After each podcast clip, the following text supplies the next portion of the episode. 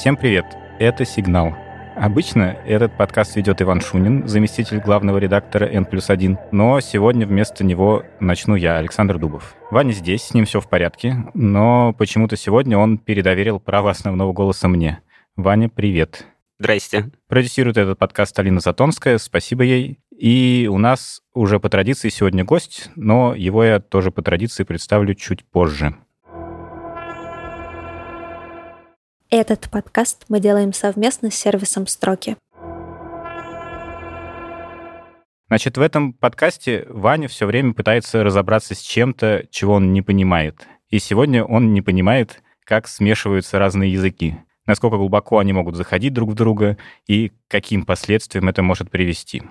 Изначально он пришел ко мне э, то ли с опасением, то ли с надеждой, не может ли так получиться, что анекдот про Вавилон в некоторой степени окажется правдой. Это его формулировка. В том смысле, что в конце концов вообще все языки смешаются в одну общую кашу, все будут говорить на ней и прекрасно друг друга при этом понимать. Меня лично этот вопрос, как и большинство остальных военных вопросов, вызвал некоторое недоумение, но с этим сегодня как раз и будем разбираться. Значит, то, что разные языки и достаточно родственные, и довольно далекие друг от друга, могут обмениваться словами, это, в общем, понятно. Значительная часть любого словаря, ну, по крайней мере, европейского языка уж точно, попадает туда из каких-то других языков. В английском, например, много слов с романскими или греческими корнями, а во французском, наоборот, э, слов немецкого или английского происхождения. Ну и в русском тоже заимствований много. В некоторых странах, чтобы заимствований было поменьше, даже специальную политику проводят, чтобы содержать свой язык в чистоте. Но сегодня нас волнует даже не совсем это. Я знаю, что в областях, где несколько языков сталкиваются друг с другом довольно длительное время, возникают какие-то смешанные языки. Они могут быть довольно простые с точки зрения структуры, ну, всякие там суржики и пиджины. А если контакт довольно серьезный, и если языком пользуются уже несколько поколений, то могут возникать и полноценные языки, так называемые креольские. При этом я помню, что недавно было какое-то исследование, что это даже не последовательной стадии, чтобы креольский язык сформировался, он может стадию пиджина вообще и не проходить. И кроме этого, еще есть, например, английский, который сейчас используют вообще все и везде. И это не совсем такой настоящий английский. Для международного общения используют своего рода такую упрощенную версию, которая у всех получается немного разная. У итальянцев своя, у китайцев своя, у индийцев какая-то третья. У каждых есть какое-то свое словоупотребление, какие-то свои грамматические конструкции, какие-то особенности. Ну и, короче, вот интересно, как все эти процессы, в которых языки смешиваются, или в которых появляется какой-то общий язык, который все знают, но который у всех при этом немножко разный, они все куда-то ведут эти процессы или нет? Не придем ли мы в итоге к какому-то общему глобальному суржику, или эти языки как появились, так и исчезнут когда-нибудь? Ничего глобального не возникнет, и все языки будут развиваться по отдельности где-то на своей территории. Может быть, и не изолированно, конечно, но самостоятельно. Но вот чтобы разобраться со всеми этими вопросами, во всем этом разнообразии смешанных языков и понять, куда это смешение нас ведет, мы позвали в гости лингвиста Антона Сомина из РГГУ и Высшей школы экономики. Добрый день. Добрый день.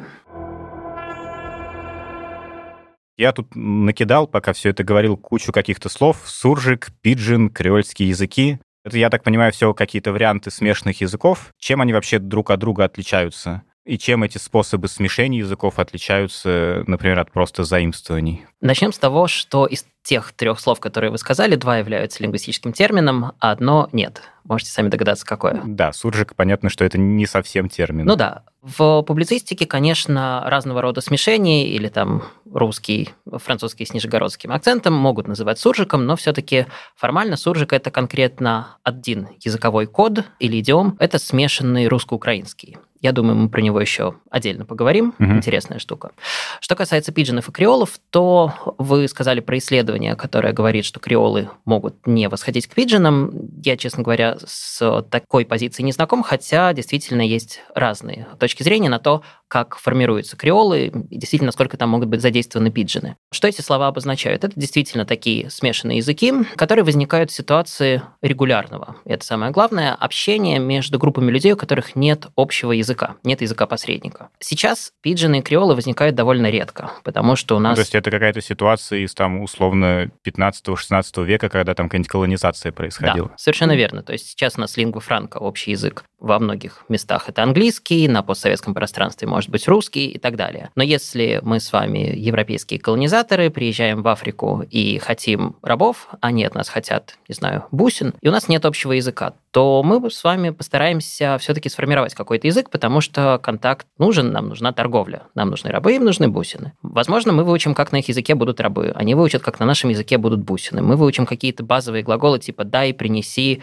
«дорого», «дешево», «много», «мало». Со временем, если эти контакты повторяются, у нас появится такой вот недоязык. Такие недоязыки называются пиджины. У него нет грамматики. Вообще у него... грамматики никакой нет. То есть это просто, просто набор, набор слов. Кодовые слова. слова, как теги. Да, все так. Есть набор слов. Большая часть слов будет из одного языка, обычно из языка более престижного. В нашей ситуации, соответственно, из европейского. Какая-то небольшая доля будет из местного языка. И вот так мы можем общаться. У нас есть жесты, чтобы нам помогать. У нас есть интонация и так далее. Престижного в каком смысле? У них бусины, поэтому престижные или что? Нет, ну, будут европейцы учить язык каких-то варваров? Я не знаю. Нет, конечно. А, они же для варваров тоже варвары. Согласен, но, в общем, тут как когда бывает, но по крайней мере, статистически почти во всех пиджинах языком-лексификатором, то есть тем, из которого заимствована большая часть лексики, оказывается европейский. А, так что, видимо, так. не оказываются европейцы для Ну, них. то есть это даже не столько с языком, наверное, связано, сколько с какой-то доминирующей ролью ну, такой да. культурологического да, характера. скорее так. Еще были пиджины, это так называемые торговые пиджины. Кстати, на русской основе тоже было несколько торговых пиджинов. Был так называемый кяхтинский пиджин, ну, известный поселок Кяхта э, на границе между Россией и Китаем, который долгое время был столицей чайной торговли. И вот был такой кяхтинский пиджин. Это пиджин на русской основе с минимальной грамматикой. Ну, вот я сказал, что у пиджина грамматики совсем нет. Когда пиджин все-таки устаканивается, какие-то зачатки грамматики там появляются, потому что всем без грамматики жить тяжело. Появляются какие-то способы выразить я или ты, выразить настоящее время или прошедшее время, потому что это может оказаться важно. А это через какое время происходит? Это нужно, чтобы поколение сменилось, или это внутри а одного поколения поколение может не быть? важно, потому что этот язык пока что ни для кого не становится а, родным. Ага. Мы его изучаем как вспомогательный язык для общения, но чем интенсивнее контакты, тем быстрее закрепится какая-то грамматика. А там я и ты нет, потому что я просто думал, что все эти вот местоимения, они в первую очередь должны как-то возникнуть. Или вы просто набором существительных, короче, общаетесь? Э, я, ты, ну, во-первых, мы можем просто показать жестами okay. на себя Да, и если на просто постоянный контакт есть, то тебе не нужно это словами как-то обозначать. Да, а во-вторых, ну вот конкретно в кяхтинском пиджине вы наверняка знаете фразу «моя твоя не понимай». В оригинале Понятно. она звучала «моя твоя понимай нету». Вот это вот как раз у нас уже появилось первое, второе лицо и отрицание специальное. И был еще пиджин Русинорск, русско-норвежский. Пиджин – это пиджин рыбаков. Там особая ситуация, потому что никакой не был более престижным, и там лексика примерно пополам русская, пополам норвежская. И вот есть замечательные диалоги типа «твоя фиск копом», где фиск – рыба, копом – покупать. Ну, тут корень совпал, твоя русское местоимение «ты». И еще один источник пиджинов – это были пиджины на плантациях в Америке, куда привозили рабов из Африки. Рабы говорят на большом количестве африканских языков. У них нет общего языка, с одной стороны, и с другой стороны, нет общего языка с насмотрщиком. И в итоге возникает какой-то пиджин, обычно на английской или испанской основе, с каким-то количеством африканских слов, а дальше интересное. Рабы женятся, у рабов появляются дети. Какой будет родной язык для этих детей? Это не будет язык матери или отца, потому что а зачем им тут нужен? Тут, в общем, мало с кем на нем говорить. Это не будет ни английский, ни испанский, потому что родители этих языков не знают. Это будет тот самый пиджин, который они выучили. И вот у нас появляется поколение детей, для которых этот пиджин становится родным. Если пиджин стал родным, то он стал нормальным языком. В нем уже закрепится грамматика, в нем начнут развиваться грамматические категории,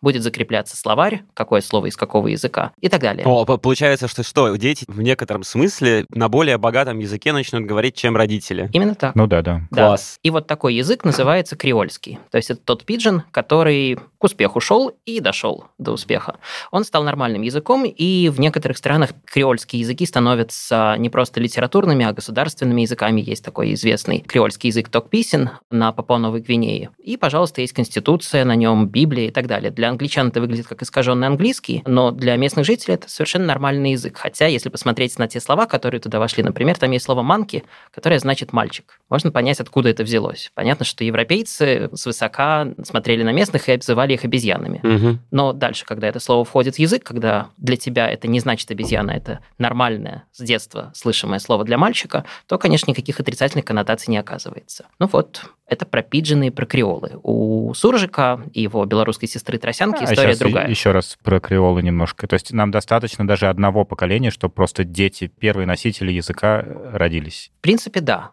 Одного ребенка скорее будет недостаточно или двух. Ну, как всегда, тут Сколько нужно детей, чтобы получился язык? Давайте. Ну да.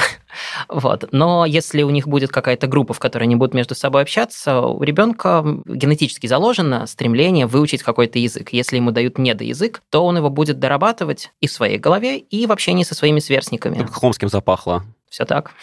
А насчет происхождения, креольские языки должны происходить из пиджинов или нет? Я, честно говоря, не очень помню, в чем были подробности той работы, на которую я так сослался по ходе, вот, но... Креольский язык — это развитие пиджина, когда он Мгм. становится для кого-то родным. Могут быть, конечно, какие-то другие истории, ну и вот тут мы переходим к вообще термину смешанный язык, потому что есть много разных смешанных языков. Есть термин смешанный язык, а есть такое просто общее слово смешанный язык, в который входят и, собственно, смешанные языки, и пиджины, и креолы, и так далее, и так далее. И вот какие-то из них, в принципе, можно рассматривать как креол, который восходит не к пиджину. Ну, я думаю, сейчас будем говорить про разные типы смешанных языков, какие-то примеры увидим. Мгм. А так всегда происходит, типа того, что мы встречаемся как носители разных языков, у нас нет лингва франка, и у нас получается микс. Не получается так, что просто один язык другой просто подавляет. Бывает, но едва ли в ситуации торговли. Если вы приплываете, получили своих рабов, уплыли, то вы там не остаетесь, у вас нет прямо постоянных контактов без перерыва. А вот чтобы так получилось, что один язык вытеснил другой, но при этом оставил в себе какую-то его часть, нужно, чтобы пришел Это народ. просто завоевание какое Да, должно да, быть. Это завоевание или там никак? переселение. Нет, в принципе, без насилия тоже может быть. Например, пришел большой народ и остался тут жить. Мгм. Его никто не гонит, он ни на кого не нападает. Просто они пришли и стали жить. Ну, окей, пусть живут. Дальше у нас появляются постоянные контакты, и может дальше ситуация развиваться несколькими путями. Может оказаться, что чужаки переходят на наш местный язык. Но если этих чужаков много, во-первых, вы никогда не можете на чужом языке говорить так, как на нем говорят те, для кого он родной. И если вот этих чужаков оказывается много, то их акцент в нашем местном языке может оказать влияние на нас самих, и мы тоже так начнем говорить. Клево. Например, в пособиях по культуре речи в Латвии для латышского языка приводятся конструкции, как не рекомендуется говорить. Если перевести эти конструкции дословно на русский язык, то получатся нормальные русские конструкции. Потому что эти конструкции в латышском языке возникли под влиянием русского. Ага. Изначально они возникли в латышском языке русскоязычных, которые после 40-х годов стали появляться в Латвии. Но дальше, так как русскоязычных было очень много, то их русский и латышский стал влиять на латышский. Латышский и академики латышского языка борются с этим влиянием, потому что считается, что это неграмотно. Ну, то, что называется кальки. Мгм, мгм. Это один способ. А другая ситуация, если пришлых оказалось очень много, и вот тут скорее еще и насилие, или, по крайней мере, статусность их, то мы будем переходить на их язык. Но, опять же, мы не сможем этот их язык освоить в идеале. Ну, давайте предположим, нас захватывают какая-то страна, которая говорит на английском языке и заставляет нас всех говорить по-английски. We will speak from our hearts in English. We won't speak normal English. We will speak like this. То есть что изменится? Поменяется фонетика. Мгм. По крайней мере, в первом поколении у русских, которые были вынуждены перейти на английский. Исчезнут межзубные, мы мы вместо th и the будем говорить с и з. Вместо р мы будем, видимо, говорить р. Вместо х при дыхании у нас будет русское х. Вам вопрос, что в грамматике изменится? Порядок слов. Да, он станет свободным, скорее всего, потому что мы привыкли к свободе, что нас Да, ограничивает. да. Это так же, как все русские говорят вместо excuse me, sorry. Типа, мне очень жаль. Я очень сожалею о том, что, что я наступил вам на ногу. Не прощения прошу, а мне просто очень жаль. Ну, бывает с вами такое, мне нравится все время. Я думаю, что вообще люди думают, что русские такие хмурые люди, потому что вот, ну, есть проблемы со словарем. Ну, в общем, да, культура речи. Поменяется лексика, в грамматике еще, скорее всего, артикли исчезнут, потому что, ну, в общем, то, с чем у нас в школах проблемы, то, скорее всего, в этой ситуации и исчезнет. И дальше, в следующем поколении, если пришлых оказалось не очень много, но они статусные, то их дети, учась в школе с нашими детьми, где школа на английском языке, будут говорить уже не на английском языке своих родителей, а на этом рунглише. Мгм. И вот эта ситуация обратная, когда местный язык повлиял на язык захватчиков. И в истории такого много. Например, там, возьмем французский язык. Пришли римляне к галлам, галлы кельты. Кельты ассимилировались и перешли на латынь. Почему во французском фонетика настолько не похожа на фонетику других романских языков? Кельтский привет. Почему в французском языке счет идет двадцатками? Почему там 90 будет не 9 десятков? Ага, 90, 4 двадцатки 10. Потому что кельты двадцатками считали, это у них осталось наследство. Так что тут вот два пути. Могут языки растворяться, ну, вернее, не сами языки растворяться, а носители ассимилироваться, переходить на другой язык, но принося такой подарочек из своего языка. Либо а местные что обычно носители. несут? Или не все по-разному? Все, все, фонетика, грамматика, по-разному бывает. Ну, на всех уровнях языка эти заимствования происходят. Они как-то случайным образом? Или есть какие-то более слабые места, значит, в, в языке и более крепкие места? Ага, ну, смотрите, в целом, если говорить не про вот эти ситуации, пришли захватчики, и дальше у нас языки смешиваются, а просто, например, про заимствование, то тут все просто. Легче всего заимствовать слова. Труднее заимствовать грамматические показатели или звуки. Из слов проще всего заимствуются существительные, потому что они обозначают какие-то предметы. Появился предмет, взяли его Мгм. слово. Хуже заимствуются глаголы. э, И тоже плохо заимствуются прилагательные. Обычно они уже образуются в самом языке. Мгм. Это если говорить про заимствование. Ну, действительно, я думаю, мы с легкостью вспомним несколько десятков или сотен английских существительных, которые есть в русском языке. А вот глаголы, которые напрямую из английского Ну, от были глагольных существительных довольно много заимствуется. Но они заимствуются Они, уже как, как, они, они в существительные форме сразу. существительных, конечно, заимствуются, это правда, да. Да, и вот эти вот слова, если вы про те, которые инговые, Мгм. то вполне может быть, что этого корня без инг в русском языке нет. Это да. То есть это, именно так. существительное уже пришло. А если говорить про ту ситуацию, про которую мы начинали, два языка смешались, дайте я скажу термины, а то мне без них сложно.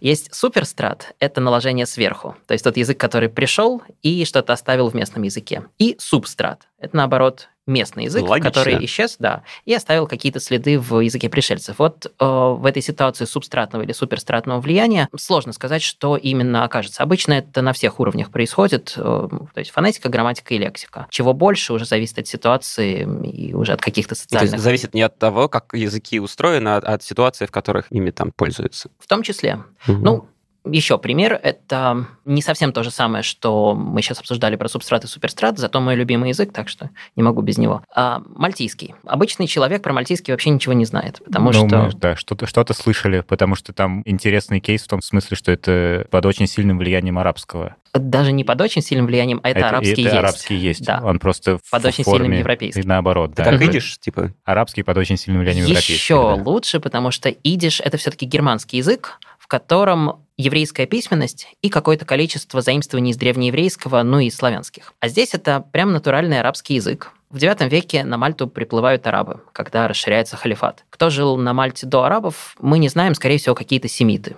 Приплыли арабы, на три века закрепились на Мальте. Все прекрасно живут. Потом туда в XI веке приходят крестоносцы, и счастливая жизнь арабов заканчивается. начинает счастливая жизнь крестоносцев. В каком-то смысле да. Насколько я помню, евреев, которые там были, изгоняют, арабов оставляют. Правда, могу ошибаться. Я лингвист, не историк. Может быть, наоборот, в смысле? Нет, наоборот, точно нет. А, Евреев точно оттуда когда-то выгнали, но могу ошибаться с веком. И дальше что у нас происходит? У нас есть местные жители, которые говорят на арабском. Контакты с халифатом уже исчезли. То есть язык начинает развиваться изолированно. Когда у нас есть контакты, языки меняются быстрее. Когда какой-то народ отселился, то языковое развитие замедляется. Поэтому, например, исландцы могут прекрасно читать в оригинале древние исландские Мгм. саги.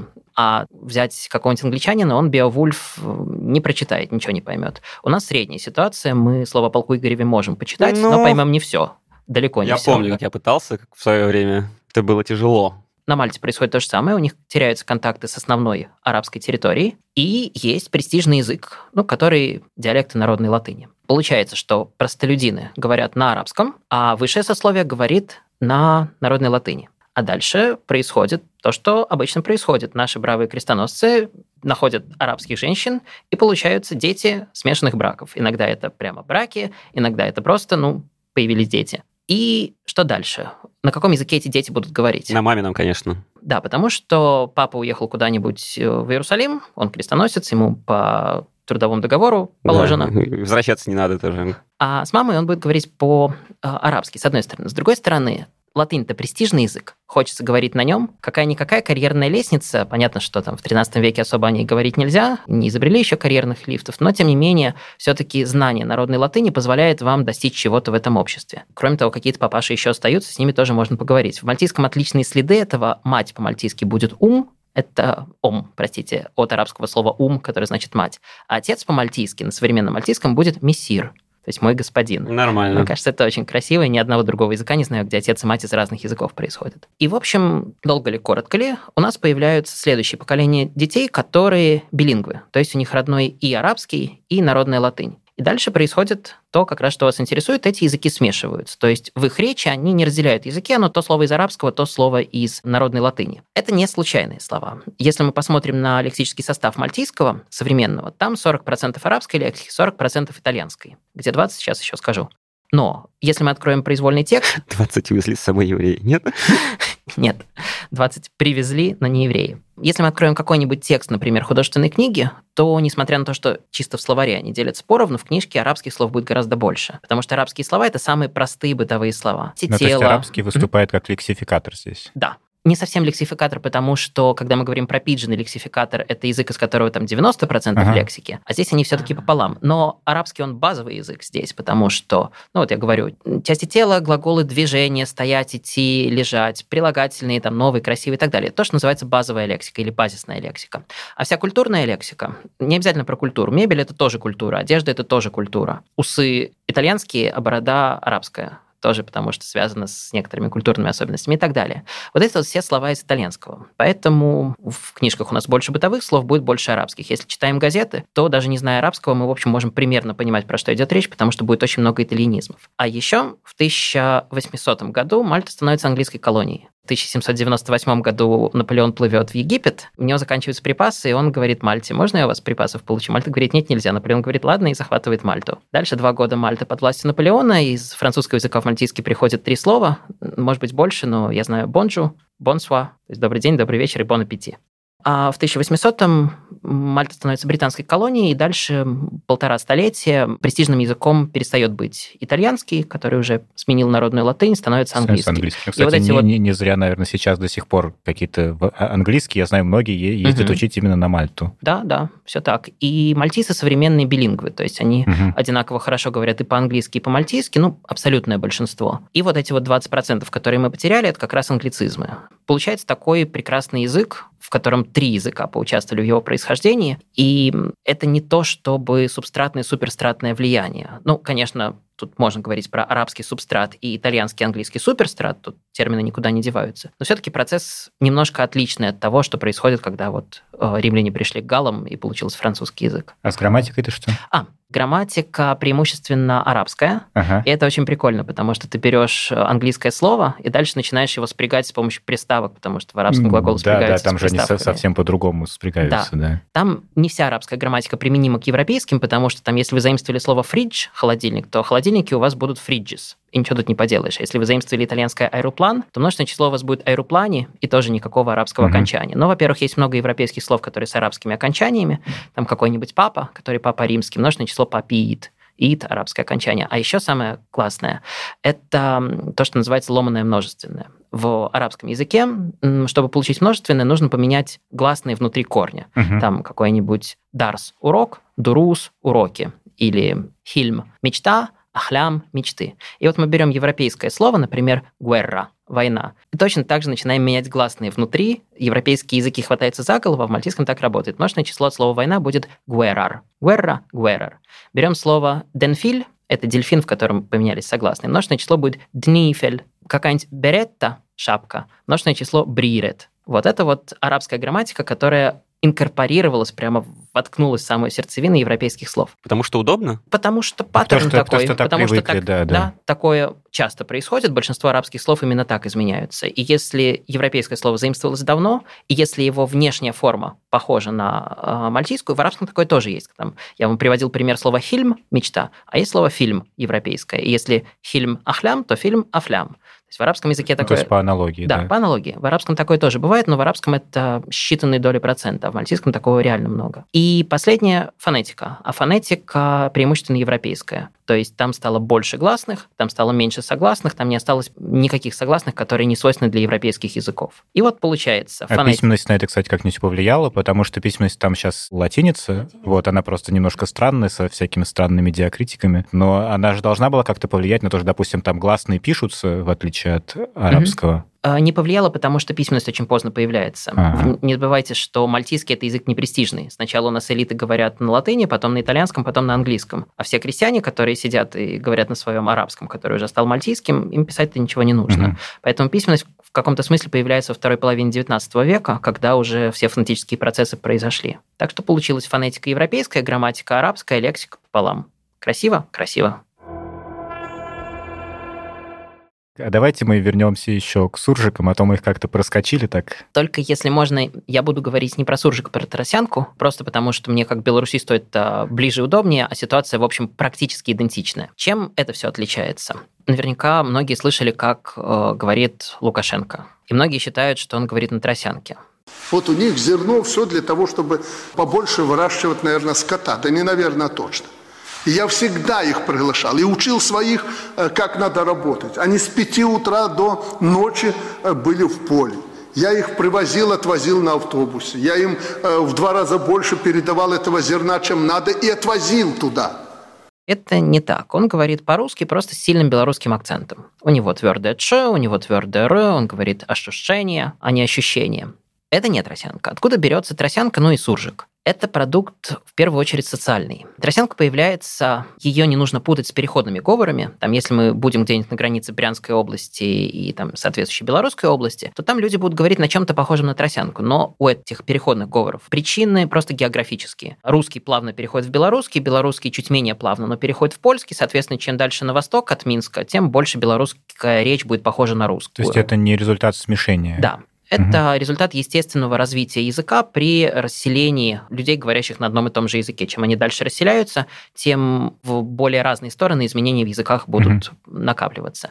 Если едем от Минска на запад по деревням, то тем больше будем слышать каких-то польских черт. Это ситуация естественная, географическая. Тросянка – продукт социальный. Она, хоть и вот на слух мы ее можем спутать с переходными говорами, происходит в 50-е годы, ну, во второй половине 40-х, когда послевоенная урбанизация начинается. Люди люди из села переезжают в города отстраивать города, получить какую-то паек, какое-то койко-место. Ну, и вернулся с войны, а твоей деревни нет, ее сожгли. Ну, ты идешь в город. Но в городе-то и своим-то горожанам есть нечего. А тут еще приезжает, ну, вот как это потом стали называть, лимита какая-то. И, конечно, вы не хотите делиться с ними. Приезжают какие-то необразованные колхозники, которые говорят по-белорусски, ну, или если про Украину, то по-украински. С Украиной чуть более сложная ситуация, потому что языковая ситуация на Западе, в центре и на Востоке различается. Беларусь в этом смысле более гомогенная. Такая, да, ага. поэтому поэтому про нее чуть проще говорить. И вот вы человек из белорусского села, у которого родной язык – это белорусский диалект. Вы приезжаете в город. У вас будут проблемы с взаимопониманием с местными жителями? Не будет, потому что вы прекрасно понимаете русский,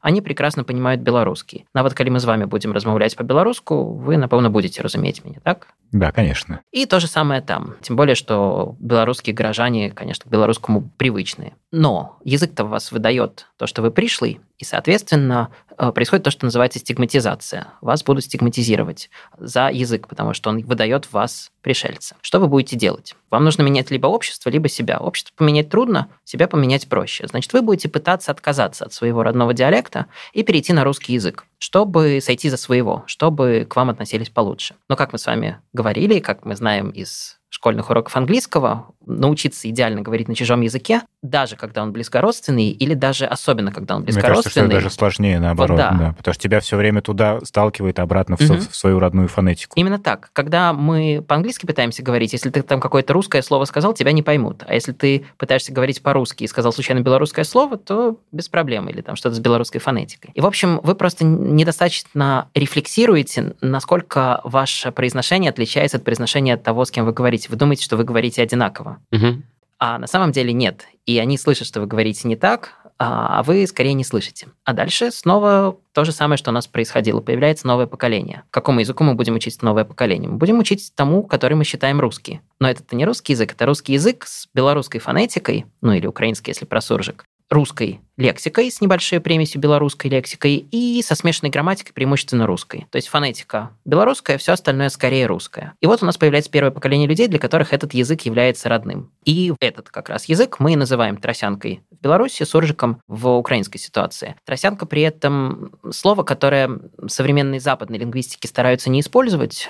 Западные лингвисты больше озабочены этическими проблемами, чем отечественные лингвисты. Тросянка изначально это оперативный, негативный термин, потому что само исходное значение этого слова – это смесь сена и соломы. То есть плохой корм для скота, когда вот нормального сена не хватает, мы туда солому добавляем, чтобы объем был. И метафорически это переносится на язык, как бы нормальный русский язык с примесью чего-то того, что там не должно быть. Поэтому в западных исследованиях это называют белорусско-русская смешанная речь или украинско-русская смешанная речь. Но Тросянка и Суржик укоренились в нашем дискурсе, в нашей в нашем речи. имперском сознании. Да, и Суржик, как мы вот, собственно, с чего мы начали, стал, в принципе, таким нарицательным словом для любой какой-то неодобряемой говорящим смеси языковой. Но суржик — это не отдельный язык. А что такое язык?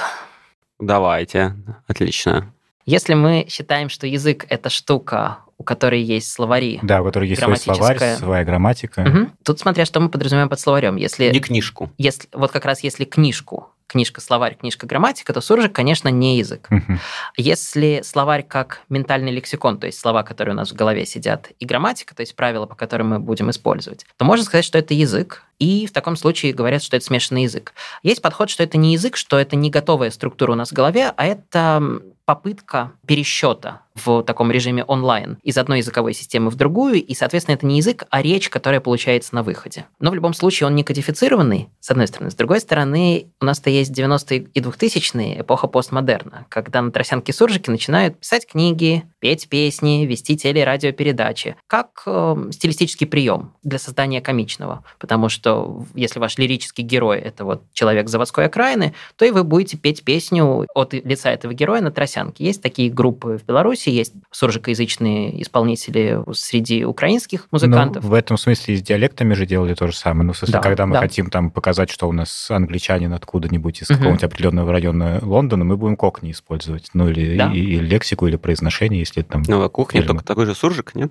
Ну, я не кокни — это диалект, языка. это не суржик. Ну да, это скорее, ну как, он и территориальный, и социальный, потому что все-таки это не Мгм. только место, где говорят, но и кто на нем говорит. То есть тут еще социальное варьирование есть. Про Тросянку прекрасно было, вот вы сейчас вспомнили Кокни, несколько лет назад вышла книга Мураками, где был какой-то герой, который говорил на низкопрестижном японском диалекте, который выдавал в нем то, что он необразованный житель сельской местности. И я не помню, кто это переводил на русский язык, э, речь этого человека в русском переводе Мураками передали тросянкой. И дальше в белорусском сообществе было большое обсуждение, это, ну, как принято говорить, здрада чи перемога, предательство или победа, что мы используем тросянку для этой функции. Так и не сошлись во мнениях.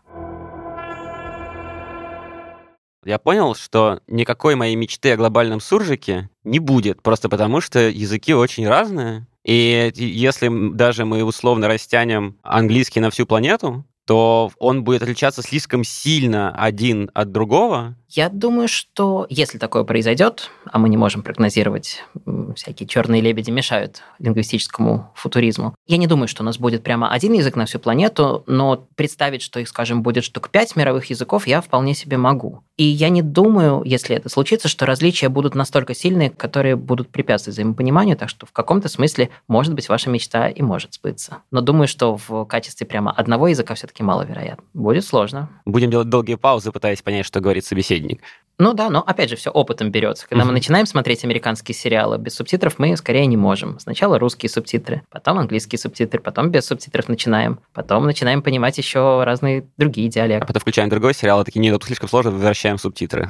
Бывает так, Как да. бы плавали, знаем. Я так и не смог себя заставить от субтитров отказаться. Такой вопрос. А мы понимаем, что сейчас происходит вообще? Может быть, это уже начинается, идет во все где-то быстрее, где-то медленнее, или нет? Вот вы сказали про э, условную эпоху постмодерна, а у нас вообще вот в эпоху глобализации что-то поменялось в смысле смешения языков? Это быстрее идет, медленнее, или вообще какие-то другие процессы, они к каким-то другим механизмам смешиваются, может быть? Это сложный вопрос. Просто потому что, когда лингвисты этим стали интересоваться, в общем, уже было наше время. Поэтому все остальное мы можем описывать ретроспективно по каким-то документам, по какой-то реконструкции, но это не описывалось наблюдателями. И так как языковые изменения происходят достаточно медленно, то сейчас у нас просто база, когда лингвисты наблюдали и что-то описывали, накоплена очень небольшая. Ну, примерно где-то со второй половины XIX века появляются какие-то хорошие лингвистические тексты, которые описывают, а вот смотрите, что происходит. Ну, например, была такая замечательная книга Селищева «Язык революционной эпохи», где человек, свидетель революции, языка до революционного и после революционного, описывает по горячим следам, что произошло с языком за эти 10 лет.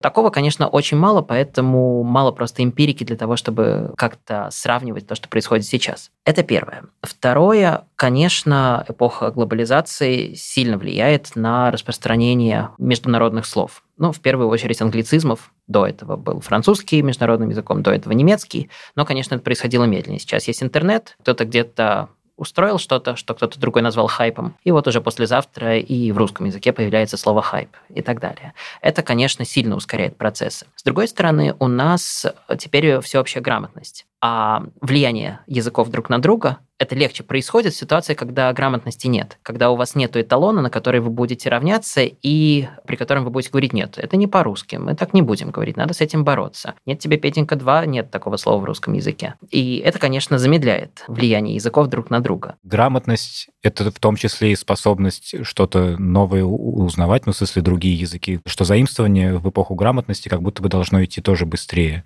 Э, да, но это, это же просто, не, это, это, это не только под, под, подверженность собственным нормам, нормам своего языка, ну, в смысле, что ты стремишься к ним. Ну, если под этим подразумевать образованность, в смысле, что вы знаете другие иностранные языки угу. и потребляете контент на других языках, то в этом смысле, конечно, да, такая грамотность будет влиять на распространение заимствований.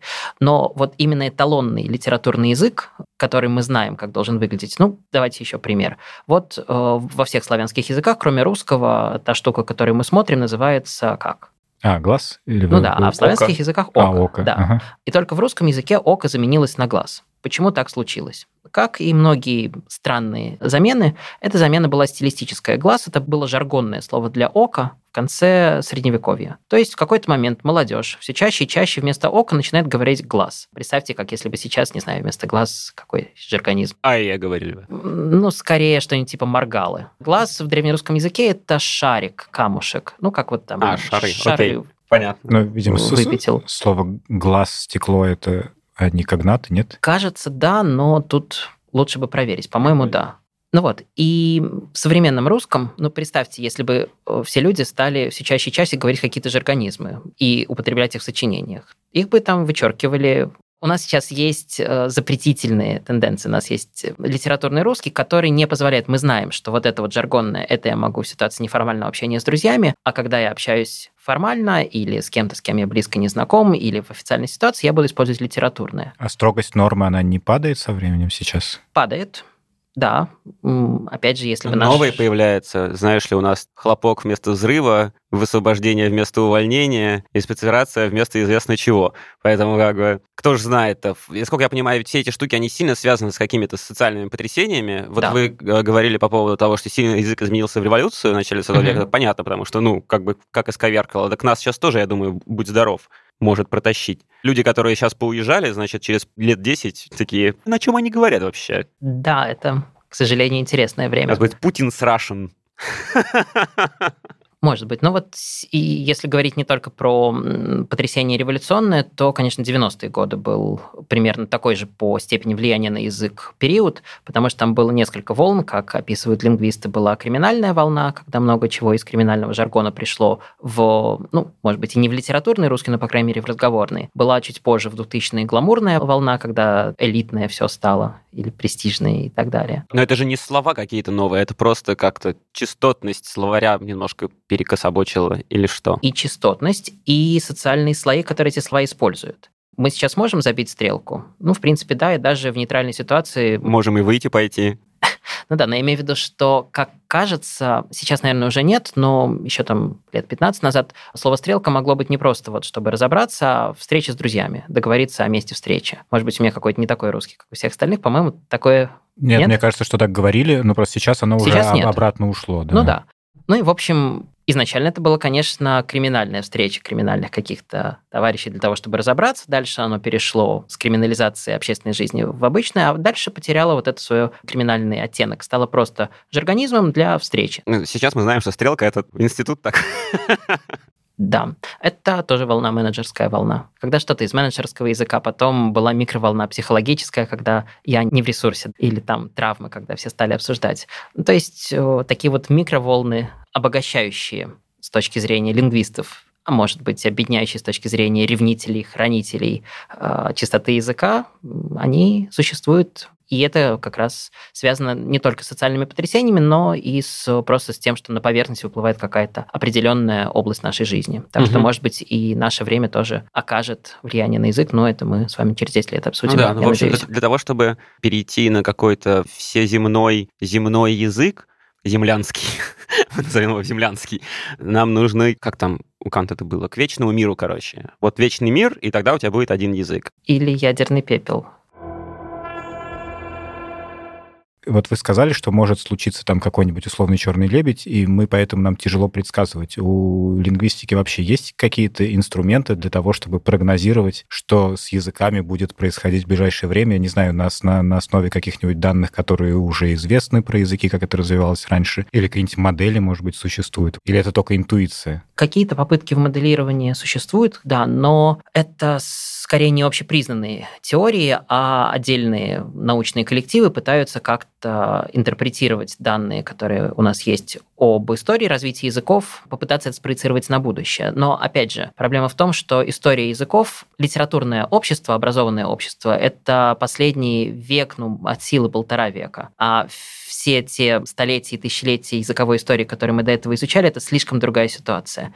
И грамотность, и глобализация, поэтому то, что происходило раньше, на будущее довольно сложно пытаться переключить. Есть разные более или менее работающие закономерности. Ну, скажем, вот есть набор базисной лексики, про который мы с вами говорили. И вот если взять этот набор, базовые слова довольно плохо заимствуются, потому что они есть у каждой культуры, и зачем их, в общем, заимствовать, если они у вас уже и так есть. Тем не менее, изменения происходят, но вот хотя бы тот же глаз и око. И есть константа, что в нормальной ситуации за тысячу лет выпадает из 100-словного списка этих базовых слов 14 это не очень интересно для нашего прогнозирования. Если я скажу, mm-hmm. что в ближайшие тысячи лет в русском языке из вот этих 100 слов, скорее всего, 14 выпадет. Но еще и проблема в том, что эта константа очень плохо работает в реальном приложении, потому что в исландском языке 4 выпало, а в норвежском 20 а не 14, просто потому что норвежцы с датчанами и шведами контактировали, исландцы сидели себе там ни с кем не контактировали. Так что даже вот такие... Ну, то есть просто это угу. очень сильно зависит от конкретного исполнения. Да. То есть, допустим, та же самая, если есть в стране какая-то языковая политика, чтобы язык в чистоте сохранять, угу. то будет отклонение в соответствующую сторону. А, слишком много вмешивается просто. Да, дополнительных язык факторов. все-таки ага. не в вакууме да, живет. Да, да. И эту константу можно использовать с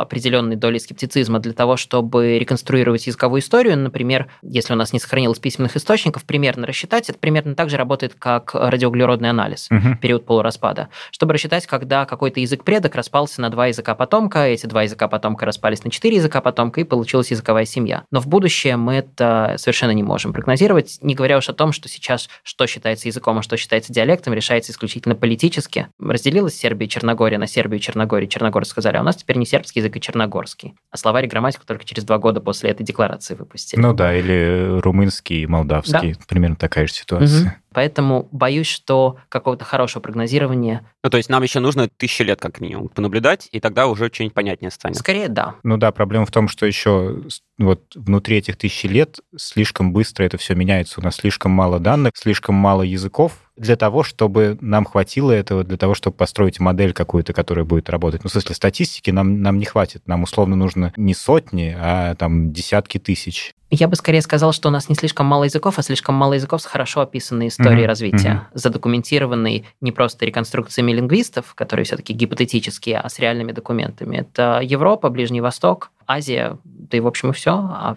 остальные, там, 5000 языков, их история довольно мутная. И они пропадают стремительно. Да, ну это везде происходит. Тут как раз от континента не сильно зависит. Угу. Там большинство языков в России под угрозой исчезновения. Угу. То есть, короче, если мы данных соберем, о них достаточно, то их хватит для того, чтобы... Не хватит, потому что ситуация сильно изменилась. Опять же, как я уже сказал, наша история, то, что было раньше, чем 150 лет назад, это слишком сильно отличается от того, что последние 150 лет. А то есть мы уже опоздали в некотором смысле? Нет, мы просто рано начали наоборот. Так, подождите, что мы рано начали делать? Описывать, что происходит. А, то есть надо подождать, наоборот, еще. Да, ну, как вы и предложили, через тысячу ага, лет, хорошо. и будет все хорошо. А, а если бы начали раньше лет еще на тысячу, то сейчас бы уже было нормально. Но тысячу лет назад еще Гумбольд ничего не придумал. Ну, в, и в принципе, еще да. вынашивал только идею, так сказать.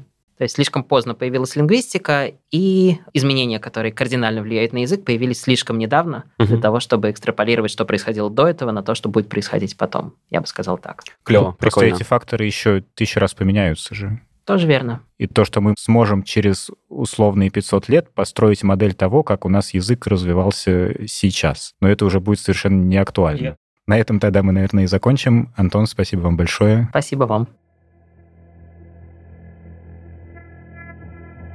С вами был Александр Дубов, Иван Шунин, Алина Затонская и Антон Сомин.